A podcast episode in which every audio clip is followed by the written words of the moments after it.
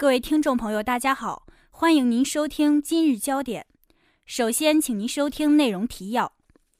全国两会提案构建大学生参与体育锻炼常态化机制；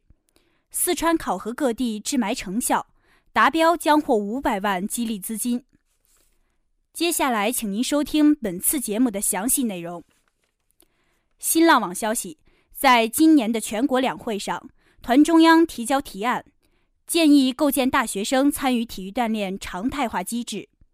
团中央在提案中首先建议教育部门将学生体质健康状况纳入办学质量考核评价体系，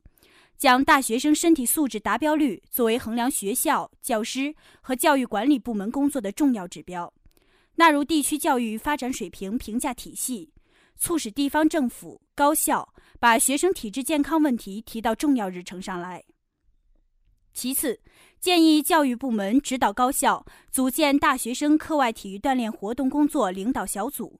将课外体育锻炼纳入学生工作计划中，与教学体育工作统筹安排，在制度上明确和保障学生课外体育锻炼时间。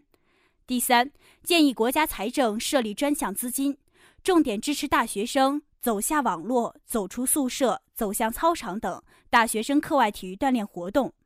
政府部门加大财政投入，支持学校体育场馆、器材等硬件设施建设，协同教育行政部门、体育管理部门与和社会机构相关企业，充分盘活社会资源，为大学生课外体育锻炼提供设施。人才、技术和资金等支持，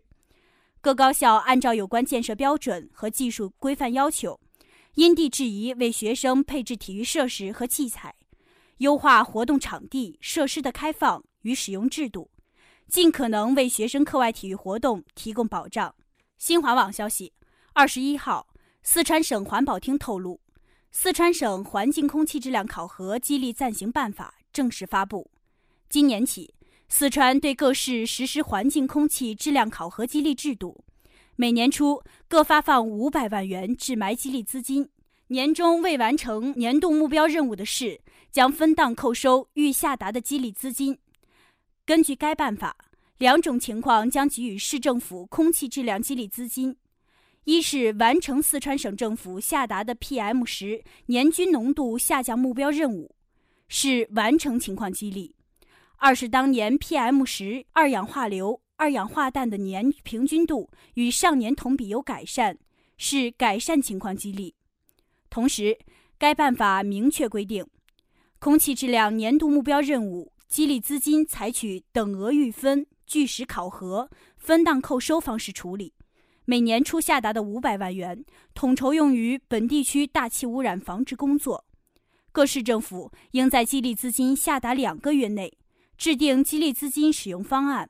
报四川省环保厅和四川省财政厅备案，两厅将对激励资金使用进行不定期检查。